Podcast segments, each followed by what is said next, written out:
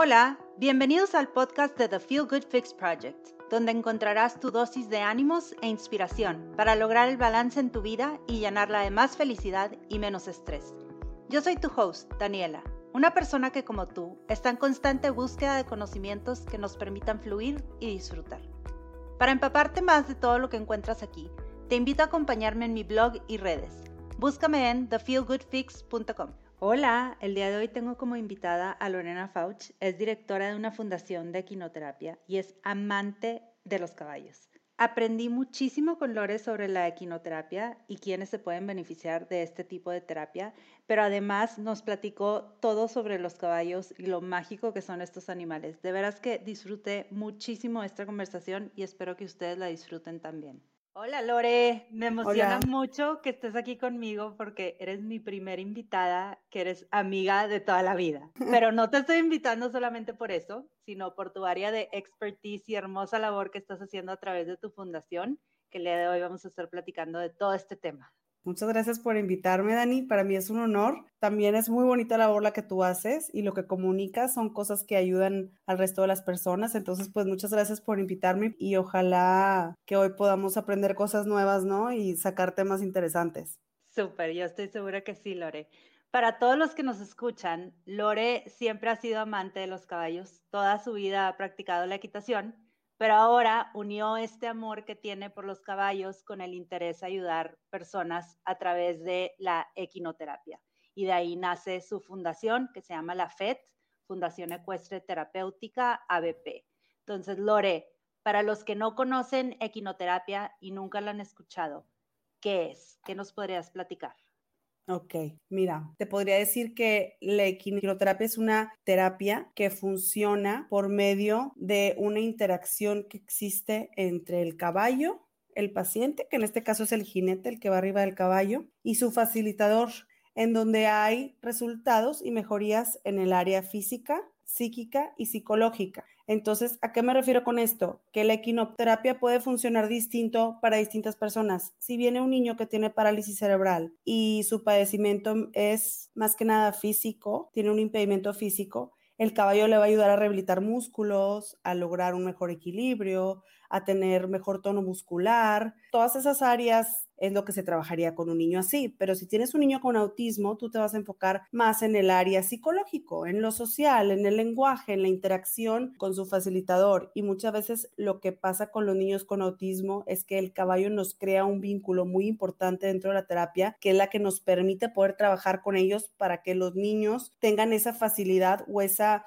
ese conducto que necesitan a veces para poder hacer un contacto con otra persona. Ya ves que pues pueden tener un poco de problema en área social o en área de lenguaje. Entonces nos hemos dado cuenta eh, a través de los años y de la experiencia cómo la equinoterapia y el caballo realmente ayudan mucho en el área psicológico, en el área conductual, en todo lo cognitivo. O sea, es impresionante el cambio que tú ves en un niño que empieza el primer día de la terapia a cómo lo ves tres meses después. Y la verdad es que nosotros en un principio teníamos prácticamente la mayoría de nuestros casos eran parálisis cerebral y síndrome de Down, teníamos muy poco autismo, nos daba un poquito de nervio porque era también un territorio nuevo para nosotros, pero conforme lo fuimos estudiando más, explorando más y recibiendo más casos con autismo, ahorita yo te puedo decir que más de la mitad de nuestros niños tienen autismo. Y es impresionante, pero impresionante el cambio que ves en los casos de estos niños, o sea, cómo les ayuda la equinoterapia y cómo hacen ese vínculo y ese, digo, no quiero pochar, pero sí, o sea, realmente es un bond con el caballo, de que el caballo ve al niño y lo reconoce y el niño ve a su caballo y es un amor, hacen entre ellos dos realmente un binomio, o sea, se hace como un grado muy grande de, de interacción y una, como una hermandad entre ellos dos que yo creo que el caballo pues les despierta muchas cosas a estos niños y los ayuda para poder mejorar en áreas en donde pueden estar un poco comprometidos, ¿no? Y Lore, bueno, en la FED hacen dos tipos de terapia, básicamente, ¿no? La hipoterapia y la montaterapia. ah, bueno, sí, déjame te explico. Está la hipoterapia y la montaterapéutica. Lo que pasa es que dentro de lo que es la equinoterapia, se puede dividir en varias áreas, pero más que nada, o sea, lo más importante para que como que tengas una idea es dentro de la monta terapéutica, o sea, cuando tú estás hablando de quinoterapia, puede ser monta gemela, que es cuando es un bebé que está muy chiquito que no puede montar solo, Entonces, monta gemela, ¿por qué se llama así? Porque un terapeuta se monta con el niño para darle una correcta postura a su espalda, para irlo cuidando, obviamente, porque pues si está muy pequeño se puede caer, y para hacerle los ejercicios arriba. Entonces, eso se llama monta gemela. La hipoterapia o la equinoterapia es cuando tú montas al niño solo arriba del caballo y él está recibiendo todos los beneficios del, lomo del caballo. La monta terapéutica es cuando ya es un poco más independiente el movimiento del niño arriba del caballo. Ya se va encarrilando más a lo que es equitación o a lo que es montar, porque está la activa y la pasiva. La pasiva es tipo va en puro paso y la activa es cuando ya empieza a trotar, galopar, y ya de ahí he tenido niños que empiezan equinoterapia conmigo, que luego vemos que no tienen eh, impedimento físico y que me dicen los papás, oye, es que a mí me encanta esta disciplina para él, le ayuda mucho, es muy responsable y, y, le cambió el carácter y pues les digo, mételo a montar, mételo a clases de montar, él ya está encarrilado, ya tiene las bases, ya tiene el equilibrio, ya tiene la fuerza, dale, o sea, y qué padre, porque en los casos que sí se puede, pues te da mucho gusto saber que ellos van a seguir con algo que les gusta y que los papás están súper emocionados y se enamoraron de los caballos. Y he tenido niñas que llegan llorando, que tipo me jalan los pelos y que no se quieren subir y ahí ando yo convenciéndolas, haciéndole piojito y cantándole y haciéndole show para que se suba y que se olvide de la mamá porque quiere regresar con la mamá. Ay, no, Dani, te lo juro que hacemos de todo. Me encanta escucharte porque cada vez que te oigo aprendo más de la equinoterapia y de todas las bondades y todos los beneficios que puede tener esta terapia. Entonces, básicamente son terapias que se dan en conjunto con caballos y por lo visto puede ayudarte físicamente, emocionalmente, pero ¿por qué? qué? ¿Qué es lo que tiene un caballo que permite que este tipo de terapia existe? Bueno, ahí vámonos un poco a lo mecánico. Yo te puedo explicar con un dato muy preciso por qué físicamente ayuda. Primero que nada, para empezar, eh, la temperatura del caballo, si no me equivoco, creo que son 3 grados mayor al de un humano. Entonces, al tú ir arriba del caballo, el mismo calor corporal del caballo en movimiento te permea a ti y te calienta tus músculos. Entonces, un niño que tiene problemas musculares o que tiene un problema de movilidad, el hecho de que el caballo le caliente sus músculos, se los prepara para trabajarlos. Entonces, trabajamos también con personas que son fisioterapeutas, que son especialistas en, los músculos, cuáles son los antagonistas, cuáles son los protagonistas, cómo deben de trabajar, cómo se deben de estirar los músculos. Entonces, el mismo caballo ya nos empieza a facilitar ese movimiento calentando los músculos. Ahora, otra cosa muy importante, uno de los principales beneficios que nos aporta el caballo es su lomo. ¿A qué me refiero con su lomo? Que los impulsos que genera el caballo en el paciente en el paso que se atravesan por medio de la pelvis y suben por la columna vertebral hasta el cerebro, son impulsos rítmicos que son paralelos al patrón de marcha humano. ¿A qué me refiero? Que un caballo en paso te va a mover a ti la pelvis estando sentado arriba de él de una manera paralela como se te movería a ti caminando. Entonces, ¿qué pasa? El niño empieza a registrar todos estos movimientos por medio de su cadera al estar haciendo una terapia en paso arriba del caballo y su cerebro empieza a reconocer los movimientos dentro del cuerpo de cómo debe de, sentirse, de cómo debe de moverse. Entonces, todo esto es algo que tú estás haciendo sin hacer nada, o sea, nomás lo estás sentando arriba del caballo y eso es un beneficio directo del caballo, lo que el lomo transmite al paciente. Eso a mí se me hace súper interesante porque dices, wow, o sea, el paso del caballo no hay ninguna otra máquina, no hay ninguna otra cosa que lo pueda reflejar al 100%. Entonces, tú al tener al niño sentado arriba de un caballo en patrón de marcha, en paso, este niño está recibiendo impulsos que se van hasta el cerebro por medio de su pelvis, del movimiento de su pelvis, que lo hacen reconocer todo este patrón de marcha y todos estos impulsos y todas estas comandos, si quieres llamarles así, que deben de recibir ellos y que deben de reconocer ellos para poder caminar. ¿Y qué pasa cuando un niño que no puede caminar empieza a dar sus primeros pasos o empieza a lograr esa independencia? Como él ya trae la terapia detrás y ya trae ese refuerzo que le estuvo llegando a su cerebro por medio de impulsos en todo este tiempo de terapia, él va a tener una mayor facilidad para poder caminar. pues es súper interesante eso y eso es algo plenamente físico. O sea, obviamente también puedes incluir todo lo que es, pues si les ayuda a tono muscular porque les pones a hacer ejercicios de fuerzas, obviamente el equilibrio, les puedes fortalecer tronco, les puedes fortalecer brazos, les puedes fortalecer piernas, todo eso también les ayuda eso si me empiezo a centrar más en lo físico. Y si yo me voy a lo psicológico, yo te puedo decir que el caballo genera dentro de nuestros pacientes que nos ha tocado ver, que bueno, son niños con los que trabajamos, todos son menores de 13 años, pero en el área psicológico yo veo que lo conductual, lo conductual sí les cambia mucho y les ayuda muchísimo la autoestima. ¿Por qué la autoestima? Porque ellos están arriba de este animal tan grande, tan fuerte, tan majestuoso y ellos sienten que ellos lo están controlando. O sea, ellos tienen dominio sobre alguien así, entonces eso te da algo bueno a tu autoestima. O sea, no, la verdad no es por nada, pero pues sí, dices, wow, o sea, puedo con él, ¿sabes? Les ayuda mucho también a la responsabilidad el saber que pues el caballo depende de ellos y ellos lo tienen que cuidar y pues es su compañero. Yo la verdad, yo siempre lo he dicho, para mí el caballo es el terapeuta también, porque es, es una pieza clave dentro de la terapia. No es nada más una herramienta, es un compañero, es tu compañero de trabajo. Y si el caballo lo tienes al 100 y lo cuidas, la verdad es que tus terapias van a ser pues muchísimo más favorables, ¿no? Todo sale mucho mejor. Aparte de que soy súper defensora de los derechos animales, entonces, bueno, igual que tú, ¿verdad? Aquí no hay novedad. Ay, Lore, es que me encanta esto que compartes, bueno, uno de todo lo físico, que claramente, pues sí, si la persona o el niño está encima del caballo, pues tienes que hacer un balance. Cualquier persona que ha montado se puede dar cuenta que mientras el caballo camina, pues sus movimientos hacen que tú también te vayas equilibrando para no irte hacia un lado o el otro, ¿no? Claro, claro. Pero también me encanta este lado que, mencionas de la sensibilidad del caballo y todo lo psicológico que tiene detrás de estar como enfrente de este animal tan grande y que te haga caso de cierta manera, que tú lo estás controlando. Estaba leyendo que también ayuda mucho con gente que tiene PTSD. Claro, sí. Y, cuestiones así porque te da mucha seguridad en ti mismo. Entonces, Lore, has mencionado varias personas que se pueden beneficiar de este tipo de terapias, como para los que nos están escuchando que les está interesando el tema o que le gustan los caballos o que es algo que a lo mejor quisieran explorar. ¿Quiénes podrían beneficiarse de estas terapias? Ok,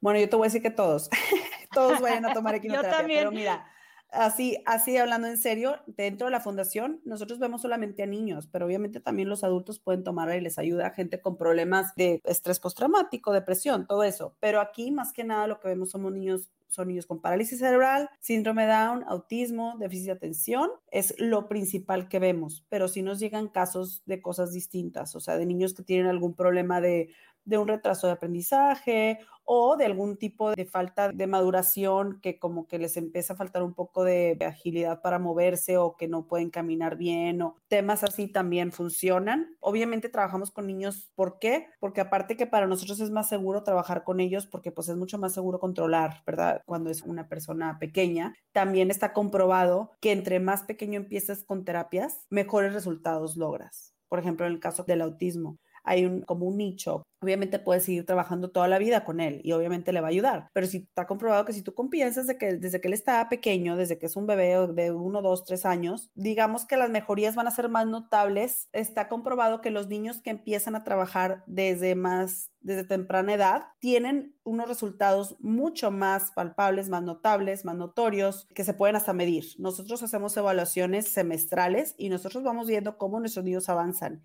Y si hay un niño que no avanza o que está estancado, hacemos en un cambio ahí en el plan de trabajo, se hacen ajustes porque siempre nuestro, nuestro principal motor y nuestro principal objetivo es que nuestros niños avancen para que se puedan dar de alta y que puedan seguir sus vidas y que puedan tener cierta independencia. No los queremos tener ahí para siempre. todo el tiempo con terapia. Claro, o sea, porque también yo muchas veces les digo a las mamás, no les digas que miren la terapia, diles que los vas a llevar a montar, porque acaban hartos. La terapia de lenguaje, la terapia no sé qué, la terapia, oye, no, dile que viene su clase de montar y que se va a divertir y que no lo vea como una terapia más, porque acaban hartos de tanta terapia. Entonces, si está comprobado que entre más chiquito o de menor edad esté el pacientito, si son mejores los resultados y tienes como una ventana, creo que como hasta los 8 o 9 años, que como que es muchísimo mayor el beneficio que puede recibir. Entonces, queremos aprovechar esta, esta área de oportunidad, ¿no? Claro, sí, sí, sí. ¿Y qué tan chiquitos empiezan? Ahorita mencionabas que, que desde un bebé, o sea, que hemos tenido, hemos tenido, creo que llegamos a tener uno de ocho mesecitos o nueve. Es que en un principio, cuando empecé con la fundación, traíamos como esta regla de que creo que eran cuatro años para arriba. Pero luego, conforme seguimos tomando clases y, y capacitando, yo soy súper, me gusta estar como que en la vanguardia de todo lo nuevo que sale. Salieron estudios nuevos de neurodesarrollo que demostraban que de meses, de un año, les servía muchísimo la equinoterapia. Obviamente con todos los cuidados, más siendo un bebé tan chiquito, ¿verdad? Entonces dijimos, pues vamos a intentarlo. Digo, si están saliendo los estudios y está toda esta información que apoya esto y podemos lograr todavía mejores resultados, pues no perdemos nada con intentarlo, vamos a intentarlo. Y así empezamos con más chiquitos y cada vez nos íbamos animando a más chiquitos. Teníamos uno de un año y medio y decía yo, ay no, es que está bien chiquito, o sea, lo ves arriba del cabello y dices, es, un, es una pulguita menina, o sea, sí, o sea, sí ves que, que sí les ayuda, hasta las mamás llegaban y me decían, ay, es que me encantan los días de terapia porque duerme como piedra toda la noche, no se me levanta ni una sola vez y descansa. Y es que sí, porque la terapia les ayuda mucho, sobre todo cuando están chiquitos, el caballo les transmite mucha paz les da mucho, o sea, es como muy relajante para ellos, ya que la aceptan, o sea, ya que no están de que mi mamá, y quién es esta extraña y por qué estoy aquí, ya que como que dicen, bueno, que ya, sea, me voy a subir al caballo y ni modo, y aquí me voy a quedar y no va a pasar nada, se relajan muchísimo, es impresionante. Eso que mencionas, leí que bajan el ritmo, o sea, te baja el ritmo cardíaco cuando los acaricias. Y, De hecho, tú me habías comentado, Lore, que liberan una hormona. Hormona. De hecho, eh, sí, es uno de los fun facts que me encanta decir de los caballos para tipo todavía, todavía más este Crazy Horse Lady de que apoyando que por favor todos amen a los caballos porque son el hit. Pero sí, está comprobado, hay, el caballo es el único animal que libera una hormona que es un antidepresivo natural. Entonces, habían muchos doctores desde la historia, pues desde Hipócrates, para que me entiendas, que recomendaban a la gente que se subieran a montar cuando tenían problemas de depresión, que se sentían mal, que estuvieran en contacto con los caballos. De hecho, durante todas las plagas, la peste bubónica, la peste negra, este, cuando habían guerras, que la gente se moría de enfermedades, los soldados y la gente que vivía en el campo que estaba con caballos no se enfermaba. Está históricamente comprobado, tenía como que un sistema inmunológico más alto, mejor estado de ánimo, por lo tanto mejor calidad de vida y no se enfermaban y a ellos las plagas no les llegaban como les llegaba a la gente que estaban, pues que no estaban en contacto con caballos o que estaban así en medio de la ciudad, que obviamente también se entiende que en el campo pues llegan menos cosas que, que en la ciudad, pero aún así sí está muy impresionante el saber que dices, pues con razón, yo a veces ni siquiera monto, yo nada más voy a acompañar a mi caballo y le platico y lo cepillo y estoy feliz, salgo feliz de ahí y le digo a veces a mi esposo, le digo, es que a veces el mejor momento del día es después de que vengo de ver a mis caballos y que vengo manejando el carro y vengo feliz cantando porque los acabo de ver. Pues sí, ahí me bombardearon de pura hormona antidepresiva. Qué padre, Lore. Oye, otras cosas es que mencionan que los, como los caballos son animales que viven en sociedad, digamos. O sea, como que tú formas parte de este bond, o es, son animales sociables. Que, sí, qué bueno que mencionas eso porque es súper importante. Los caballos tienen un comportamiento, como dices tú, de manada son animales muy sociales, entonces ellos están acostumbrados a pertenecer a una manada y ellos quieren estar bien con su manada, es un núcleo. Y cuando tú tienes un caballo, tú te conviertes en parte de su manada. Es como los perros, que los perros, ya sabes, también tienen manadas. Bueno, aquí el caballo, tú te conviertes en parte de su manada, pero es bien importante que con un caballo, sobre todo cuando lo montas, que él te vea a ti como su líder, porque quiere decir que él te acepta y que él confía en ti y que lo que tú le pidas, sabes que no le vas a pedir algo que lo va a lastimar. O sea, él tiene tiene que estar así como muy consciente de que quiere lo mejor para él y de cierta manera te tiene que tener ese respeto. Y cuando tú ves a, los caballos en su comportamiento de manada, si tú ves que un caballo se porta mal, el líder lo corre de la manada sí, lo saca. Y luego el que se portó mal regresa a pedir perdón para que lo vuelvan a aceptar a la manada. No es broma, Dani. Ay, no, cosita. y tú lo puedes hacer en entrenamiento cuando tú haces doma natural. Tú lo puedes hacer con un caballo. Si tú lo corres y, lo, y elevas las manos y lo, haces así como que se asuste y como que entienda que estás molesto con él, eventualmente él va a regresar a ti a pedirte perdón y va, se va a acercar, va a hacer ese acercamiento como para decir, bueno, ahí muere, ¿no? Todo bien, todo tranquilo, ya somos amigos otra vez. y la verdad es que es muy tierno porque, porque aparte de que tienen este, este mentalidad y este comportamiento y toda esta sociedad de, de manada, también son animales sumamente sensibles, Dani, sumamente. Entonces creo que eso es una clave muy grande de por qué la equinoterapia funciona, porque ellos realmente son nuestro espejo en cuanto a sentimientos, porque también existe otro tipo de terapia que se llama terapia asistida por caballos, que esta es en, en, en el piso, o sea, no es como la equinoterapia que vas montada.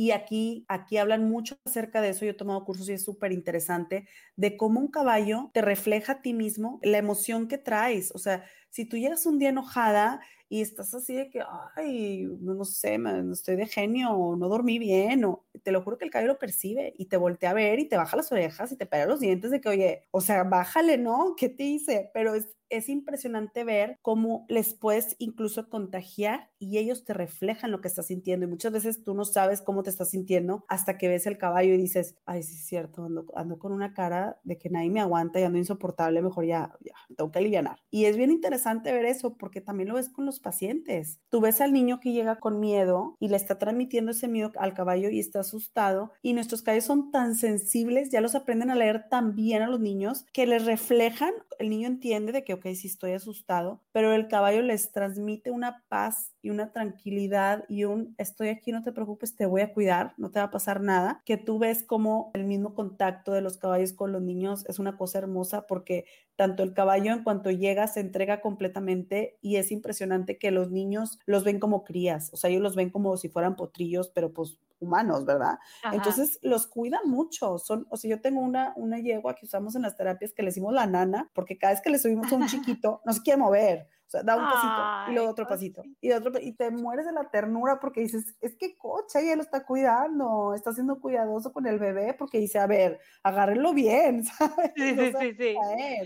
Entonces te da mucha ternura ver eso porque dices, las yeguas son maternales, las yeguas son, y también los caballos, ¿eh? Y son súper sensibles. Entonces ellos también pueden percibir cuando un niño a lo mejor tiene algún padecimiento y son todavía más tiernos y más cuidadosos con ellos. Entonces todo eso es también, yo creo que tú lo vas a ver con los perros, los perros son súper sensibles también, que si estás triste y llegas con Trupi, Trupi también te tiene y se te curruca, porque pues sí te está consolando. Los caballos son igual, o sea, dicen que el mejor amigo del hombre es el caballo, pero, digo, perdón, el perro. I'm sorry, I'm sorry, el perro. Pero la verdad es que yo sí creo que el caballo tiene un lugar muy especial porque no nada más te está dando tu amistad, también muchas veces le confías incluso tu vida, o sea, cuando los montas y y hay una conexión ahí de binomio de que tú conoces perfectamente el caballo y él a ti y confían el uno en el otro, pues creo que sí es una es un grado muy grande como de compromiso entre los dos de cuidarse, ¿no? Claro. Y yo creo que esa conexión que logra el niño con el caballo es uno de los principales factores por los cuales tenemos tan buenos resultados con la equinoterapia. Y claro, esto que mencionas de la historia del hombre con los caballos, en realidad sí tienes mucha razón. O sea, sí dicen que el, que el perro es el mejor amigo del hombre, pero en realidad los caballos tienen un lugar muy especial porque nos han ayudado muchísimo. O sea, en trabajo, en batallas, en como que siempre ha sido parte de la historia del ser humano el caballo. Y tienes toda la razón. Lo que me encanta que mencionas ahorita de lo sensible que son, estuve leyendo que en estas terapias que mencionas, asistida por caballos, de la gente que, por ejemplo, no, no reconoce o no sabe exactamente qué es lo que está sintiendo y que el caballo, haz de cuenta, si tú estás nervioso, el caballo se acerca a ti, el caballo va a estar nervioso, lo que comentas del espejo, ¿no? Entonces, ayuda a personas que quizá a lo mejor no, no saben exactamente qué es lo que están sintiendo a poder reconocer esos sentimientos y, y entender un poco más lo que les está pasando. Me encanta, o sea, se me hace algo maravilloso, digo, porque yo como tú, que nos encantan los animales y nos encanta que son tan sensibles, y que son muchas veces una extensión de, de nosotros y nuestros sentimientos y que son súper, súper buenos. O sea, me fascina que se utilicen como en conjunto, ¿no? Que los dos nos ayudamos y, y que los dos podemos por, por nuestro bien, como comentas, que la a cuida al niño sí. y, pues obviamente nosotros los cuidamos a ellos, ¿no? Claro. me encanta. Y aparte ellos confían en ti, o sea, un caballo sabe cuando tiene alguien que realmente va a ver por él y que lo cuida y que está al pendiente. Es impresionante, pero es que ellos reaccionan, o sea, yo creo que como cualquier animal que tú tratas con, con amor, ellos te dan amor, ellos son puro amor, ellos entre mejor les pides las cosas, mejor te las dan y se desviven por ti y es impresionante ver todo lo que hacen por las personas y por ayudar y por de cierta manera contribuir. Yo veo que, por ejemplo, es impresionante, pero pero no nada más les ayuda a las personas con estrés postraumático, que obviamente sí, pero por ejemplo, los niños que tienen problemas de atención, pues el simple hecho de ir arriba del caballo ya están recibiendo muchos estímulos por todos lados, porque el caballo les está moviendo la cadera, porque se está moviendo todo su alrededor, porque pasó el pájaro, porque, y luego todavía tú arriba del caballo los pones a hacer un ejercicio de que se tienen que concentrar, créeme que a esos niños les mejora la concentración porque les mejora, porque les estás metiendo y bombardeando estímulos para forzarlos a que ellos se concentren. Entonces, ahí es donde dices tú, bueno, a lo mejor este niño no viene a la, a equiroterapia específicamente para tratar un problema físico, a lo mejor su problema es en,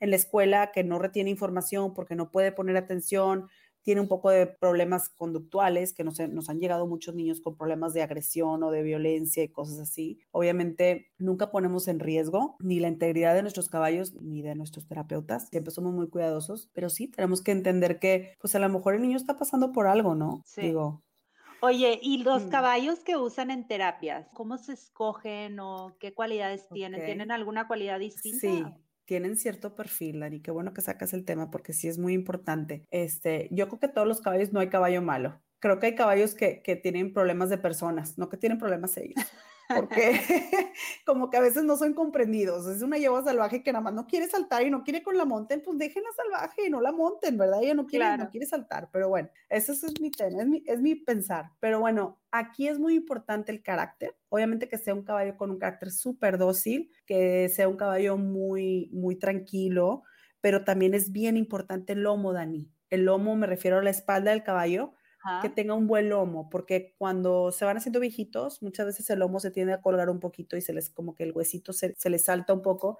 Okay. Y esos caballos no son muy recomendables para la equinoterapia, por lo mismo que te comentaba la importancia del lomo y de los impulsos que recibe el paciente por medio del lomo del caballo. Entonces, que tenga buen lomo, buen carácter y que no sea pony. Tiene que ser caballo porque para recibir el, el beneficio completo tiene que ser un paso de caballo. El pony da un pasito cortito, y muchas veces su patita de atrás no alcanza a pisar donde pisó la mano. Y los caballos sí dan el paso completo y sí pisa su pata de atrás donde pisa su manita. Si tú vas caminando en la tierra y vas viendo las marquitas que deja el caballo, donde pisa su mano, pisa su pata, pisa su mano, pisa su pata. Eso es un paso completo. Entonces, pues que tenga buen paso, obviamente que no sea pony, que sea caballo, buen lomo y pues el carácter, ¿verdad? Que sea de buen carácter, que yo te puedo decir que hay más caballos con buen carácter que con malo, porque pues por naturaleza son animales muy nobles los caballos, pero creo que tiene mucho que ver el trato. O sea, si tú tienes un caballo que lo tratas bien, no eres violenta con él, le das amor, obviamente le exiges lo que le debes de exigir y que trabaje, pero el caballo se siente protegido y se siente cuidado y querido, normalmente vas a tener un caballo con buen carácter. O sea, si hay caballos que, pues, ni modo, ¿verdad? Nació con el carácter, pues, muy rebelde o lo que tú quieras, pero, pero sí es muy común que un caballo sea dócil porque tuvo una vida buena, ¿no? Eso ayuda mucho. Claro, como los humanos, ¿no? O sea, si lo trataste pésimo y creció en un ambiente súper hostil, pues va a ser una persona un poquito más agresiva que una persona que a lo mejor no tuvo esa experiencia de pequeño. Eso sí, eso pasa igual con los animales. Entonces, creo que es, es, muy interesante ver eso y tomarlo en cuenta y saber que muchas veces no es que ellos sean malos o buenos, es que también traen toda una historia detrás, ¿no? Oye, Lore, a ver, mm, yo te conozco de toda la vida y sé que siempre has estado rodeada de caballos, pero nunca te he preguntado, ¿cómo nace la FED? ¿Por qué nace? Bueno, pues es que es como, es un sueño guajiro muy extraño, pero te voy a contar. Cuando yo estaba en prepa o ya terminando la secundaria, empezó el teletón. ¿No te acuerdas del teletón? Sí. Bueno, o sea, yo me tomé el Kool-Aid, yo me puse la camisa, yo dije, qué padre, wow, que están haciendo esto, que es un centro de rehabilitación para ayudar a gente, y aparte es fundación, entonces ayudan a todo mundo y no importa si pueden pagar o no, pero van a ayudar a todos. O sea, yo estaba así súper high en el arriba, me subí al camioncito y compré el boleto y todo y estaba encantada. Y la verdad es que sí me ha tocado conocer a personas de cerca que trabajan en el Teletón y me tocó ir a un recorrido en un Teletón en el DF y realmente es impresionante lo que hacen. Y yo desde ahí, o sea, ya sabes, yo, ¿verdad? En prepa jurando, ¿verdad? Yo, yo voy a poner mi centro de rehabilitación con este grande. Cochita, ¿verdad? ni sabía que estaba hablando, todavía ni estudiaba ni nada, pero yo iba a poner mi centro de rehabilitación. Oye, lo que es la vida, yo siempre tuve eso como muy detrás, en un cajoncito encerrado, pero hoy tenía como que la, esperanza, ¿no? De hacer algo así. Y cuando yo ya estaba terminando de estudiar en la UDEM, que ni el caso con lo que trabajo, o sea, sí yo estudié diseño gráfico, pero bueno, me empecé me a... olvidado, Lore, claro. Claro, Daniela, nada que ver, estudié diseño y luego empecé a estudiar, ya que acabé, que ya que estaba con la fundación, empecé a estudiar psicología y al año dije, ¿qué estoy haciendo? Contraté una psicóloga, o sea, no puedo hacer todo, tampoco, no se puede. Sí, claro. ya, tengo una psicóloga muy buena que le queremos mucho, que es excelente psicóloga infantil, especialista en lenguaje, es una maravilla, pero bueno, ya estaba yo acabando estudios, no me acuerdo si había acabado o estaba acabando, pero andaba yo en Cuernavaca porque tengo familia allá y una tía me dijo, oye Lore, fíjate, conocí una maestra que es alemana, que trae esto que se llama equinoterapia, que lo está dando en México y yo, ay, ¿qué es eso? Y ya me empezó a contar, oye, me contactó con ella, la fui a conocer, me encantó todo lo que me platicó, me inscribí con ella a un curso, me puse a tomar cursos con ella en friega porque dije, wow, o sea, pero ¿cómo se juntaron las cosas, Dani? Porque yo quería poner un centro de quinoterapia. Toda mi vida practiqué equitación, toda mi vida los caballos fueron mi vida. ¿Y cómo surgió esta manera de dar terapia con caballos? Sí. O sea, realmente yo, yo sí creo que realmente por algo pasan las cosas y por algo en ese momento esa tía conoció a esta mujer y me la contactó y la encontré, me entrené con ella, luego ya tomé muchos otros cursos a través de la República y hace como cuatro años tomé uno en Inglaterra, pero ese fue uno para lo que es todo lo que es la terapia asistida, que es como ya más enfocada en eso.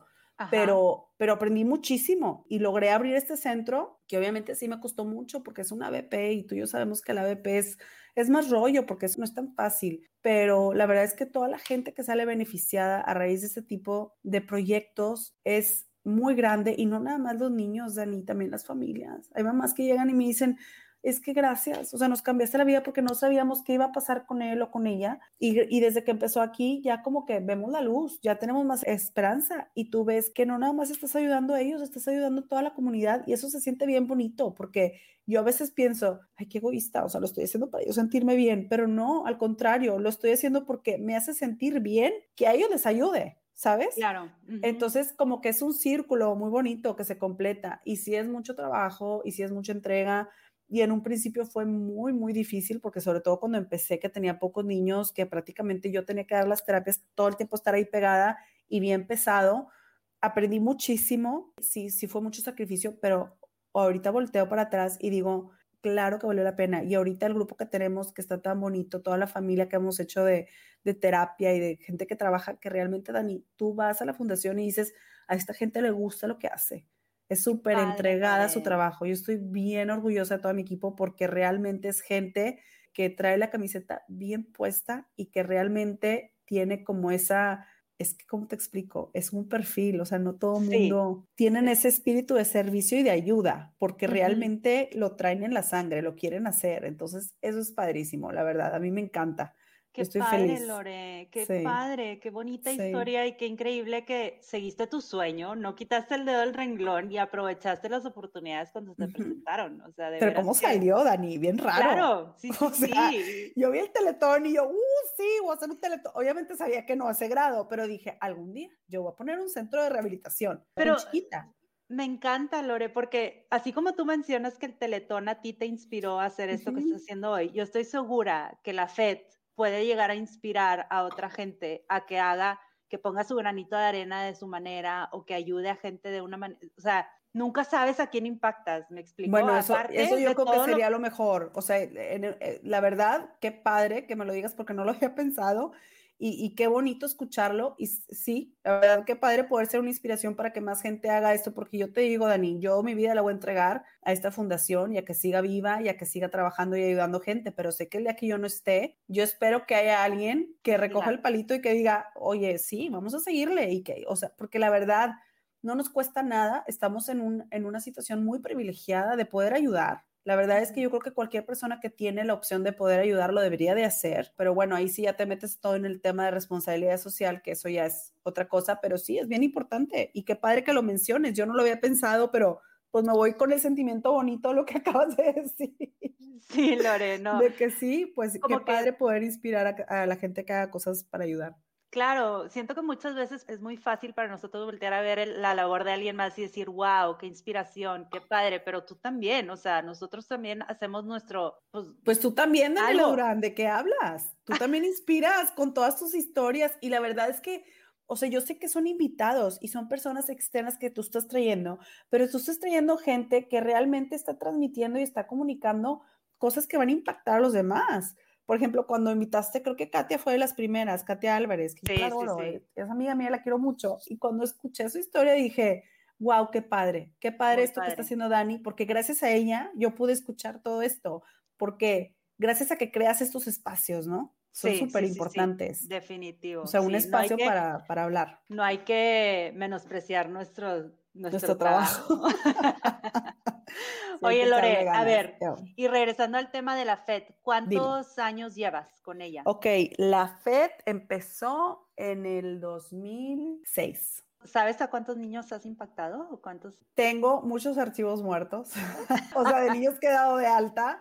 Eh, ahorita activos tengo 32 niños, pero sí te puedo decir que en tantos años han sido más de 300, 350 niños Qué increíble. a los que hemos podido ayudar. Y empecé con dos, Dani. O sea, eso es lo que a mí más me impacta, que al principio decía, bueno, pues qué ayuda estoy haciendo si me traen estos niños y pues son los únicos que ayudo, pero la verdad es que no te das cuenta de cómo los casos se van sumando y sumando y sumando y luego de estar yo con un niño, eh, llegaron ocho y luego se abrieron y hicieron dos grupos, entonces trabajaban dos niños al mismo tiempo y eran 16 y ahora son 32, o sea, tú no te das cuenta cuando tu trabajo realmente se está multiplicando y está rindiendo frutos. Ahora también ayuda mucho que la gente con la que trabajas vea el empeño que le pongas, porque a mí no me interesa que me vean ni como la jefa ni como la directora, no, no, no, a ver, yo soy una más ahí que trabaja y que estoy para lo que se ofrezca y casi que yo prefiero que me vean como comodín. Si necesitan que dé una terapia, le doy. Si necesitan que haga un estudio social, lo hago.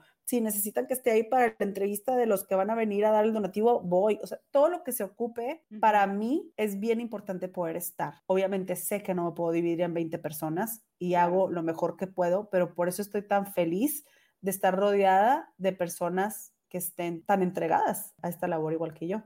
Y entiendo que la mayoría, si no es que todos los niños en la FED son becados. El, más del 85%, al 100. Lo que pasa es que nosotros nos manejamos por medio de un estudio socioeconómico. Entonces hay niños que a lo mejor llegan y te dice la mamá, pues es que fíjate que nuestros ingresos son tanto y pues yo podría pagar, no sé, 100 pesos al mes. Pues bueno, pagan 100 mes- pesos al mes. Que obviamente no cuesta eso la terapia, sale mucho más caro, porque pues son dos bloques, o sea, dos sesiones a la semana de media hora. Entonces estás Ok. hablando de 8 al mes. Eh, y si es una terapia cara, porque pues tanto los terapeutas como los caballos, el mantenimiento, todo, todo es un gasto.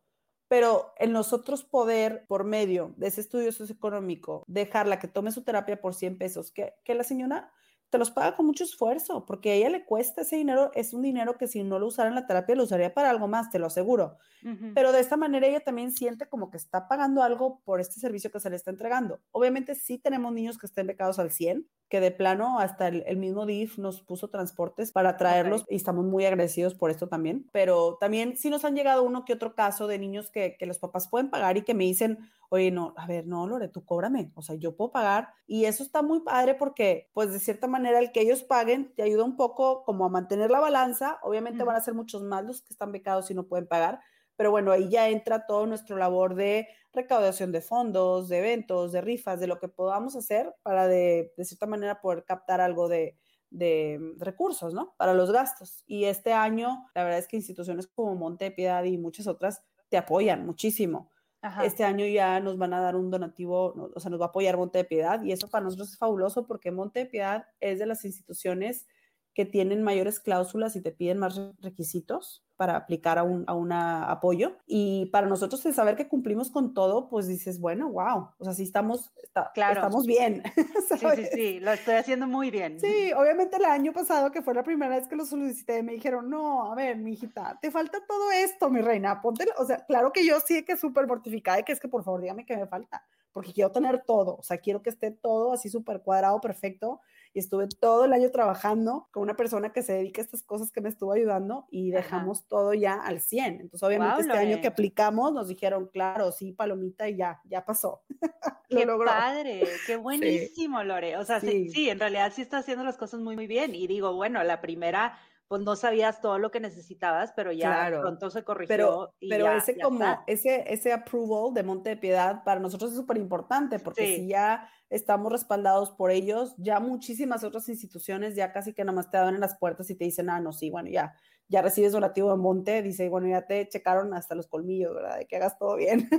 Me encanta. Pero está muy padre, está muy padre porque es un reto y a mí me encanta. Yo antes como que sí te, tuve mis épocas que como que, ay, decía, esto está muy complicado, ¿para qué me complico? Pero la verdad es que aprendes y con la madurez dices, los retos están ahí para algo. Hay que agarrarlos y hay que exprimirlos y hay que sacarle todo el jugo y hacer lo mejor que se puede y sacarlo adelante. Y cuéntanos aquí como que ya para cerrar a lo mejor y a mí me has compartido algunas historias súper padres de niños que han llegado y los cambios que has visto. Claro. Platícanos así como testimonios o anécdotas que te han movido el corazón. Ay, ay, a ver si no me dan ganas de llorar porque sí tengo unos testimonios muy bonitos. Tenemos un niño que ya no está, este, no voy a decir su nombre por respeto a su privacidad, pero él llegó pues ya un poco grande, tendría como, como 12 años más o menos, y él llegó en sierras, no podía caminar y tenía parálisis cerebral y su mamá tenía como que mucho la, la, la, inquietud de que sentía que no había hecho suficiente por su hijo para que pudiera caminar. Pues bueno, después de varios meses en la fundación, llegó un día y nos dijo, les tengo una sorpresa. Y se paró y empezó a caminar. Se paró las sierras y empezó a caminar y todos empezamos a llorar y nos abrazamos y lo abrazamos a él y lo felicitamos y fue un momento así como muy, muy emotivo, Dani, pero al mismo tiempo también fue un momento como de claridad que tuve yo, que dije, qué padre, qué bonito poder ayudar a la gente así y, y, que sí está funcionando, o sea, porque yo a veces decía cuando veía niños que como que sus avances eran muy despacio, como que no veía mucha mejoría rápido, decía, tengo que hacer algo diferente para que funcione mejor, como que, pero ahí fue cuando dije, como que siento que, que Dios me dijo, estás bien, so good, o sea, vas bien, este, sentí, fue una cosa muy bonita, fue un, algo que nunca se me olvidar, que lo tengo completamente tatuado en mi memoria y que se va a quedar ahí para siempre, y creo que fue algo que no nada más me dio muchísimo gusto y felicidad a mí, sino que también a todo el equipo, todos los que estaban ahí, o sea, todos lloraban, pero de la alegría, o sea, de que decían, wow, no lo puedo creer, qué emoción, qué emocionante. Qué bonito, Lorena, ya me hiciste llorar a mí también. y no, y digo, te puedo contar más, pero pues digo, no queremos acabar aquí todas con Kleenex, ¿verdad? Claro, pero que es que, repito, qué increíble que seguiste la línea que querías seguir, que amas lo que haces, que trabajas con animales que toda tu vida han sido parte de ti, de Mi tu familia. Exacto, y, y que ahora puedas, no solo antes era un deporte que simplemente pues te gustaba hacer, ahora estás en realidad como dando tanto a la sociedad, impactando tantas vidas de manera positiva, cambiándoles la vida de una manera que pues no tiene precio, Lore, y me encanta, me encanta que lo hagas con tanta pasión y tanto amor de veras que se refleja en tu trabajo. Qué linda, Dani, muchas gracias. Y siempre ayudó tener amigas como tú y como todo el grupo de amigas que tenemos, que la verdad son, yo le digo mucho a Oscar, que pues platico mucho con mi esposo, le digo, es que mis amigas son cultas. Yo platico con ellas de temas bien interesantes, porque hablan de historia, hablan de libros, hablan de política, hablan de, de problemas de, la actualidad de la sociedad. O sea, no son temas banales. Y eso es bien padre, por tener amigas que sabes que no te van a juzgar, porque yo llego con mi tema de quinoterapia y todo el mundo, ¿de qué está hablando esta mujer? Ah, bueno, déjenme les explico y todas me ponen atención. Claro, sí, El tener ese apoyo de núcleo, de amistades, que todas de cierta manera también te han inspirado a ser mejor persona, porque yo veo a mis amigas y digo, wow, son bien fregonas todas, o sea, todas siguieron de cierta manera su camino hacia lo que los llevó, distintos como hayan sido, pero todas muy admirables y todas buenas personas. Entonces, creo que todo eso es súper importante, Dani, es, es clave, ¿no?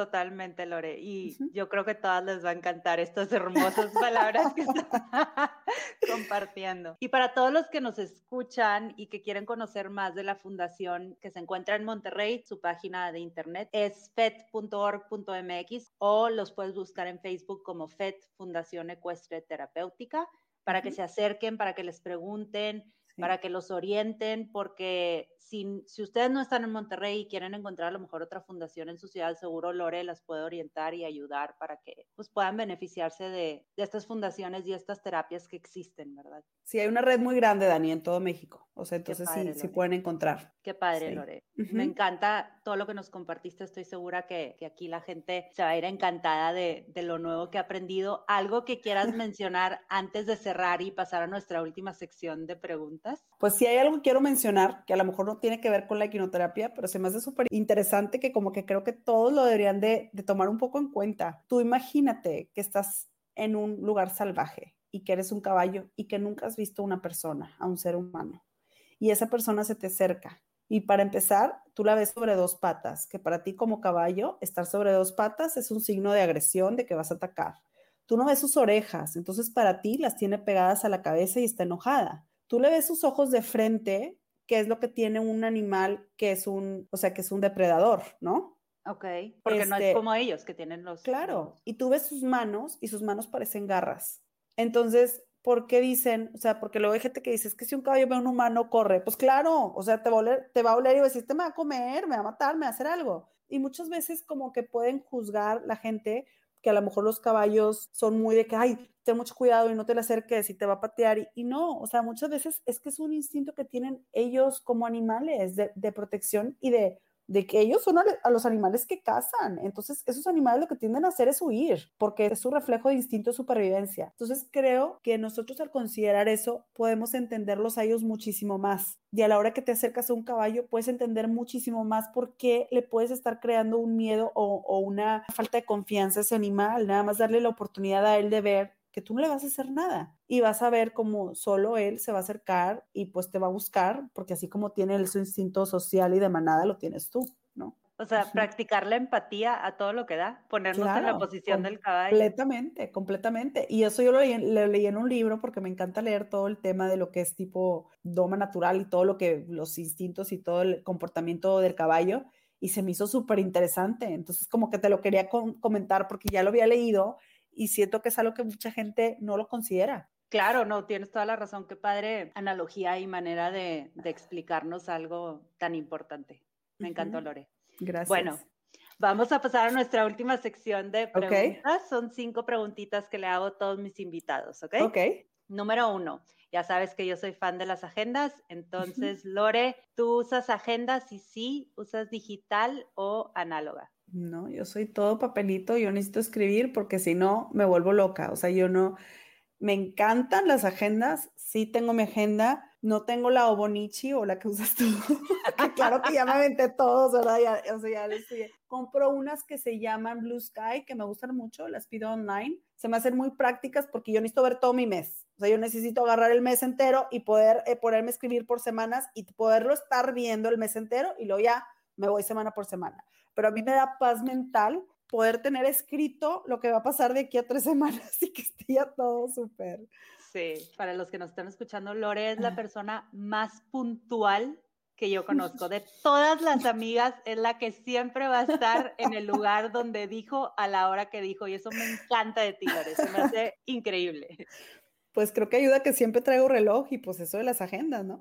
Claro, sí, sí, sí, no, y es, y, te lo juro que es también una señal de respeto hacia las otras personas, o sea, porque respeta su tiempo. Y eso lo traigo de mi papá, ¿eh? Lo aprendí de él, es súper puntual. Muy bien. Siguiente pregunta. ¿Qué no puede faltar en tu día? ¿Qué no puede faltar en mi día? Café. Es como mi momento de, de introspección mía y de meditación. Cuando me lo estoy tomando, me tomo 5 o 10 minutos como para pensar el día y ver todos mis objetivos y lo que quiero lograr y creo que ese espacio que me doy conmigo misma es súper importante porque el resto del día ya es caos, o sea, ya estoy o solucionando algo o viendo con alguien o hablando con alguien, entonces creo que ese momento que me doy para mí es clave, yo creo que a lo mejor más que el café es ese momento que, que el café me brinda, ¿no? Para poder conectar conmigo misma. Claro, Lore, yo sé que amas leer. A ver si puedes responder esta pregunta. ¿Qué libro ha sido un parteaguas en tu vida? Ay, ¿sabes qué? Te va a gustar esto porque tú también lo leíste. Y creo que fue una muy grata sorpresa para mí, no me lo esperaba. El, el libro que leímos, el de Pachinko. No lo leí, Lorena. ¿Cómo Daniela Durán? No me digas eso. Pues ahora lo lees, ya tienes Claro, lo, lo, tengo en mi lista, pero sabes que cuando leyeron ese, yo no participé en el, en el book club. Sí, no, ahí lo Qué barbaridad. No sabes, Dani. Para mí sí fue parteaguas porque fue una muy grata sorpresa, decía yo ay, el tema, como que ni al caso, no se me antoja. Y yo, bueno, pues eh, lo escogieron para el libro club, pues ni modo, Lorena, pues eh, siéntate a leerlo, pues total, lo vas a leer en tres días, no pasa nada. Pero estaba yo así como que con, con la cosita atrás de que no me va a gustar, no, bueno, me encantó. O sea, ya no me podía parar cuando lo empecé a leer. Era tipo, me hablaba mi esposo y yo, espérame, espérame. O sea, quería ver una película, yo, mi amor, tú ves la película, estoy leyendo. Así, o sea, estaba súper clavada. Me encantó porque yo disfruto mucho leer, yo soy de las personas que se meten en la lectura, pero sí te puedo decir que el de Pachinko, buenísimo libro, o sea, sí, sí fue una muy grata sorpresa y sí fue un parteaguas para mí. Siguiente pregunta, ¿cuál fue la última película o serie que hayas disfrutado muchísimo? La última película o serie. Ay, vi una serie bien linda. A lo mejor no les gusta mucho a los hombres, está un poco romántica y dramática, pero cómo la disfruté. No sabes qué bonita se me hizo y al final de la serie me di cuenta que estaba basada en un libro y que fue historia real. Se llama A Place to Call Home. Es australiana, creo. Salen actores ingleses y, se da en Inverness. Inverness es donde se da la historia. No sabes qué bonita. Hay seis temporadas ya. Son seis. Wow. Sí, o sea, me aventé la supernovelona y claro que pues en mis ratitos libres de iba viendo, me tardé un buen rato de poderla terminar de ver, pero qué bonita serie. O sea, es de esas series que las ves y dices, ay, o sea, no Downtown Abbey, no el grado de Downtown Abbey, pero por el estilo, Dani. O sea, creo que a ti te puede gustar, porque si eres fan de Downtown como yo, te va a gustar. Sí, a la voy a buscar. Última pregunta, Lore. ¿Qué estás disfrutando en estos días? Ay, en estos días estoy disfrutando mucho a mi hija. O sea, siempre la disfruto y yo en pandemia gozaba tenerla conmigo y, y yo me, me chutaba los Zooms y sí estaba flojera, pero para mí estar con ella es lo máximo y ahorita la estoy disfrutando mucho porque como ya salió de vacaciones, hace cuenta que ella quiere estar, hacer todo lo que hago yo, de que voy a la oficina y quiere conmigo a la oficina, y voy a montar y me quiere acompañar a montar, y le voy a, todo, todo, voy al súper y ella quiere ir al súper, o sea, todo quiere hacer conmigo, es una divina, y en la noche me abraza y me dice, ay mami, es que te voy a abrazar por toda la vida, nunca te voy a soltar. Ay, ya, Lorena. Sí, Daniela. Una vez me fue a acostar según ella a dormirme y me dice, bueno, mami, no se te olvide tu oración. Y yo, ok, mi amor. Y ella estaba saliendo por la puerta y me dice, mami, acuérdate de que todo lo que hagas, lo hagas con amor en tu corazón. O sea, Dani, empecé a llorar. Dije, ¿cómo puede ser que esta pulga de cuatro años me está dando lecciones de vida más cañonas que tipo no, un psicólogo, un gurú, ¿qué? ¿De dónde saca esto, Dani? De, ti, de ti lo saca de ti. O sea, fue una muy bonita sorpresa, pero sí me quedé así que se me apachurró el corazón y dije, qué cosa tan divina y qué bonita niña que piense así. Claro, ay, qué hermosa, Me dio mucha ternura. Qué padre que la estés disfrutando tanto. Lore, pues muchísimas gracias por estar aquí conmigo, por compartir este tiempo conmigo y este espacio. La verdad es que me encantó nuestra conversación. Siempre me ha gustado lo que haces, me encanta tu pasión de cómo lo haces y pues espero que salga de aquí muchas cosas buenas en el sentido que gente conozca esto que es la quinoterapia y que pueda impactar todavía a más vidas gracias a este testimonio y esta explicación que nos has dado el día de hoy, Lore. Ay, Dani, pues muchísimas gracias. Yo encantada de estar aquí en tu programa. Estaba nerviosa porque ya sabía que se acercaba el día, pero como es algo que me encanta hablar y que yo estoy súper abierta al tema, dije, vámonos, qué padre. Y muchas gracias por la invitación. Te lo agradezco de todo corazón. Y pues yo también estoy muy contenta con todo lo que haces y súper orgullosa de llamarte amiga. Ay, gracias. Te quiero mucho. Me too. Gracias por escuchar y llegar hasta aquí. Si te gustó este episodio, me ayuda mucho que lo compartas y me dejes un review. No olvides suscribirte para que no te pierdas de los episodios que siguen. Búscame en redes como The Feel Good Fix Project para seguir con la conversación. Espero te vayas de aquí sintiendo un poco más ligero y con más ánimos para continuar viviendo tu mejor vida. Nos escuchamos a la próxima.